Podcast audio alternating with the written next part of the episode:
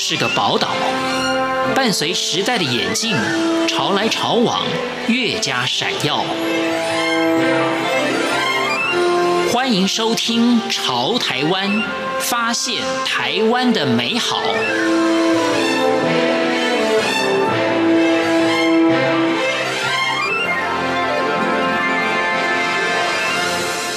各位亲爱的听众朋友，您好，我是李正纯。美国的发明大王爱迪生就说过：“天才是百分之九十九的努力加百分之一的天分。”事实上，天才也是需要努力，而且我们往往都忽略了人家努力的一面。今天节目当中呢，我们就要来访问一位应该算是天分相当高的朋友。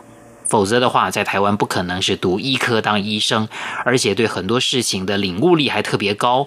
他除了在医学上面是学有专精之外，他对于绘画、对于星象，那也是投入非常深。那透过他平易近人的笔调，把一些稍微深奥一点的知识来跟大家做近距离的分享。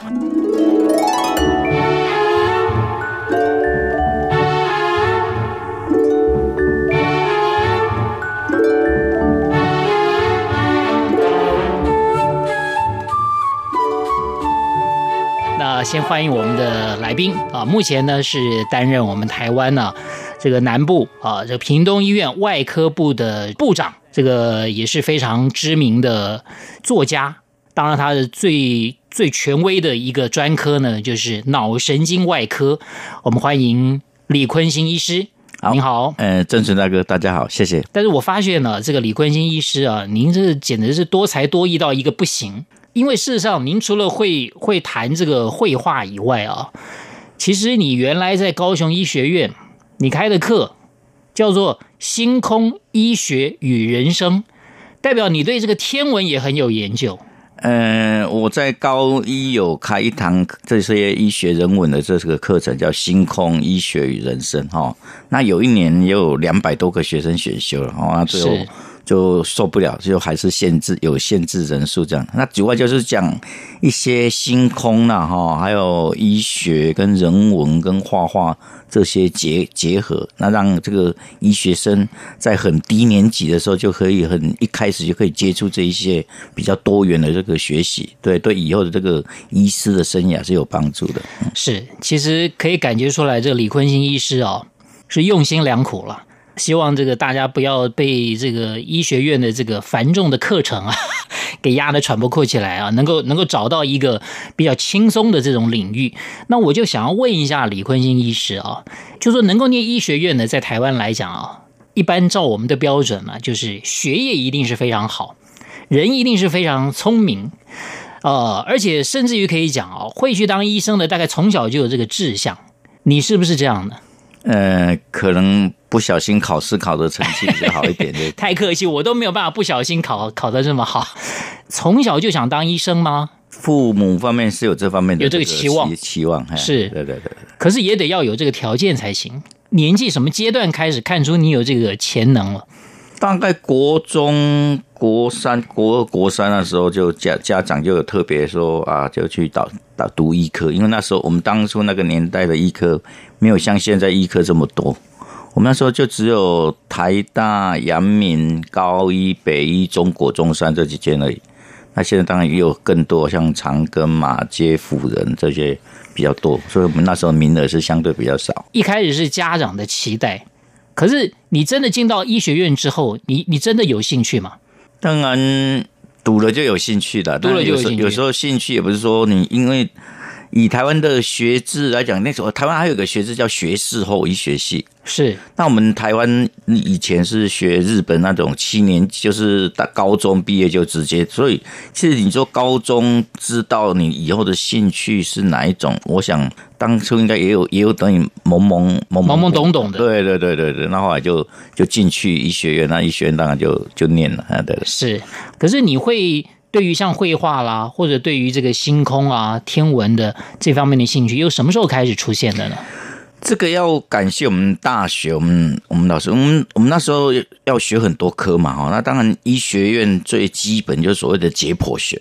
那解剖学的一些解剖学的这些名词，大概都是用拉丁文这些这些为主，比如说他拉丁文讲个一个意思哈，比如说这个 pectoris major、pectoris minor，就是它的名词是放在前面，形容词放在后面。是对，所以这这些像我们的骨头、肌肉很多，这些很多一些医学的这些专有名词，我们那时候都要背，都要都要记，然后这些。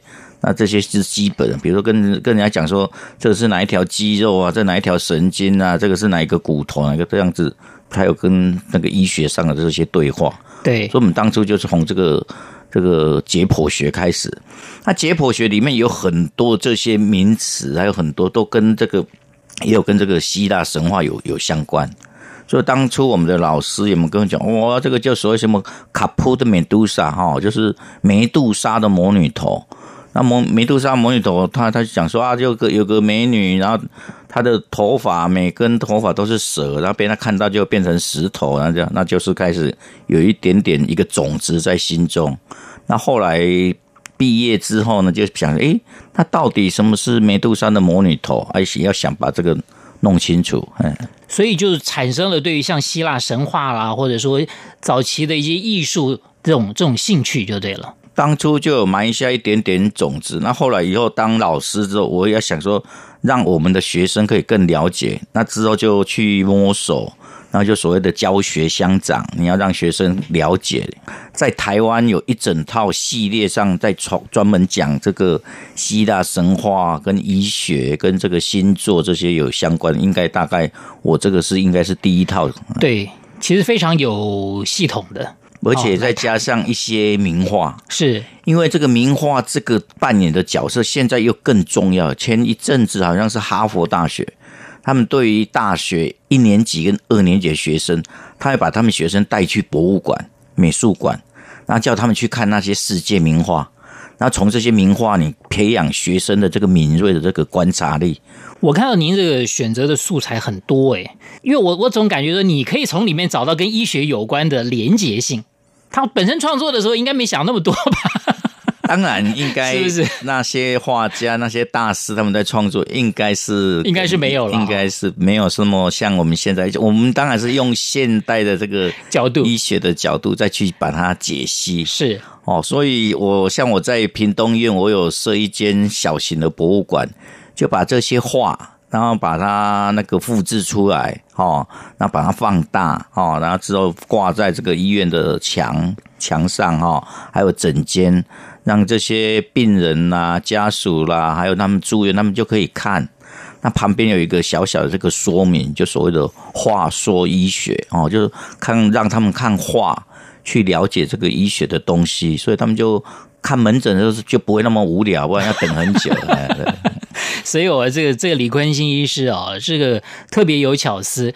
那我想请问你啊，就是说，其实评论化、分析化的这个人很多，这个你的这种这种解析啊，你希望大家从什么角度来看，或者是说，你希望带给大家的是什么角度？郑纯雄讲的是没有错，这个画的评论很多哈，像有些美术系教授，他就说哦，这个是什么怎么配图哦的，要具备就是说地水火风，还有什么哪一种元素种种。那我讲实在是我是算素人呐哈，这个我这对这个画画真的不是说哈很会画啊，他会会会画一点点，就是从我医学的角度然后去看，让民众先产生兴趣，然后知道这个故事，那再从这慢慢慢慢介介入。这样子。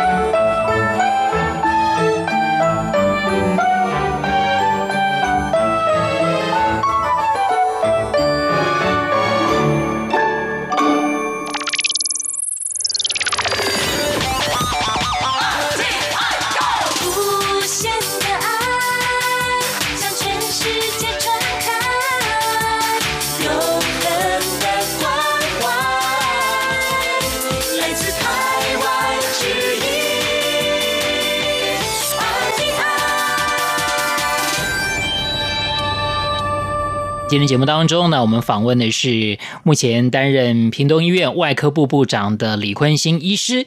那我们今天呢，虽然不是要谈你的脑神经外科的专业，可是我在想哦，你你这么多话里面介绍的这么多话里面，有没有跟你的脑神经外科是有相关的？哎，有脑神经外科主要是开这个开刀哈，那开刀是开脑袋、开脊椎、开神经这些有有相关的。对对对，是。那我的这个书里面有选择一幅画，就是所谓的清醒开颅手术。因为我们的脑脑神经本身是没有这个疼痛的这个细胞，所以表皮这些切开之后，就是直接可以开脑里面的这些，像一些肿瘤、肿肿这些。那有些肿瘤是影响到这个手脚的，或者是这个讲话的这些。那你这些所谓的这个 eloquent area 这些也很重要的，万一你要是开刀当中伤到的话，它可能就没办法恢复。所以像这种所谓的轻型开颅手术，这个也是最新才发展。就是说，在开刀当中有一组人，就是外科医师专门在开刀；另外一组人就是帮病人测试，比如说叫他拉小提琴啊，让他讲话啦，让他手脚运动，那算算数这些，那让他保持他这些。那万一万一说开刀当中碰到，一旦讲话讲不出来，或者手脚动不了，那可能就是。那个要离开那个地方哦，对，那这个就所谓的叫清醒开颅手术。哦，我懂了，嗯、这个是是有什么话是可以跟我们来做结合的？是是，这个希腊神话里面就有特别讲到这个。是这个希腊神话，当然这个希腊神话最有名就是所谓的宙斯哦，宙斯这是万天神，呃，天神万万神之王。那个宙斯这个是相当的这个风流了哈。我们我们知道哈，那宙斯他老婆叫赫拉是一个大醋桶哈，大醋桶哈。那这次宙斯他看上一个貌美的这个美女叫 Metis 哈，那 Metis 她本身她的意思就是说她聪明哦，而且又很有计谋这样子哈。那个这次呢，这个宙斯就开始追求这个 Metis 哈。那这个 Metis 呢，他不断的这个绞尽脑汁，一直变身哦，逃避这个萧帝哥这个宙斯这个追 这个死缠烂打是是。那最后呢，也没办法，就迫于在他的淫威之下，就变成他的他的第一个性伴侣这样子哈。那隔了一阵子之后呢，这个 Metis 就怀孕了。那 Metis 怀孕这时候，那个宙斯的他奶奶就是所谓的大地之母盖亚。那盖亚就警告他说：“哎，宙斯，你现在你跟 Metis 生的这个这个小孩子以后呢，会把你的位置篡位掉。”因为宙斯也是靠这个篡位把他爸爸的这个位置干掉的，所以他也是怕这个事情发生哦。所以他听到他那个祖母的这个警告之后，他就啊，完，那怎么办呢？他就把它变成那个一只苍蝇，那就吃到他的这个肚子里面去了。哦，隔没多久，就小孩子就一直一直长大，一直长大哈。那长大之后呢，就竟然跑到他的这个脑袋瓜的这个附近，这样子哈，就这个宙斯呢就开始头痛。就头痛，我们这个我们一般脑部长肿瘤的话，有所谓的三个这个脑压增高的现象。第一个就是头痛，还有一个恶心状的这个，好像这个喷射状的呕吐，是哦，还有这个颅底这个眼压高，然后造成这个那个 papilloedema 这个视力模糊。那这个宙斯就一直头痛，那也也没有什么药物可以，就一定要开刀。那这个宙斯还有另外一个儿子叫火神。那火神他是设计这个他的这个铁具一些工具，所以火神就设计了一一组这个开刀的开颅的这个器械哦。那之后呢，他就宙斯就嚎啕大哭哦。那宙斯他最喜爱的小孩是赫米斯哦，他就去去找他的小孩赫米斯，那赫米斯也无能为力啊。哦，那就知道就拜托这个火神。那火神设计的这一套开颅手术呢，就从宙斯的脑袋瓜里面泼下去之后，这个雅典娜就诞生。所以这个就是雅典娜。那雅典娜为什么叫智慧女神？因为她是从这个宙斯的脑袋瓜里面诞诞生，所以她为什么很有智慧？她一出生之后就这个盔甲就已经都穿好了，所以这个是是这个故神话故事是这样子来的。对，是。当我们看这个画的时候，您会觉得这个画是？不可思议吗？还是说其实也有它的原理可以可以推的？其实你说不可思议，这个医学上是真的有这个东西。就是我们吃到肚子里面的东西，是有时候竟然会跑到脑袋瓜里面，去，是真的是不可思议哈。但是现代的这个医学也有实际的案例哈，像有些寄生虫，像所谓的猪猪绦虫这种哈，当人类吃的这个胃煮熟的这个猪的这个肉，它里面这些虫，它这个。卵呢会一直跑跑到脑袋瓜里面去，是，所以我们以前当然是比较落后的这个国家，他们还是会开刀，会开一些寄生虫的手术，那寄生虫就会跑到脑里面去。今天非常的谢谢我们这个屏东医院外科部的部长李坤兴医师，谢谢曾水兄，谢谢。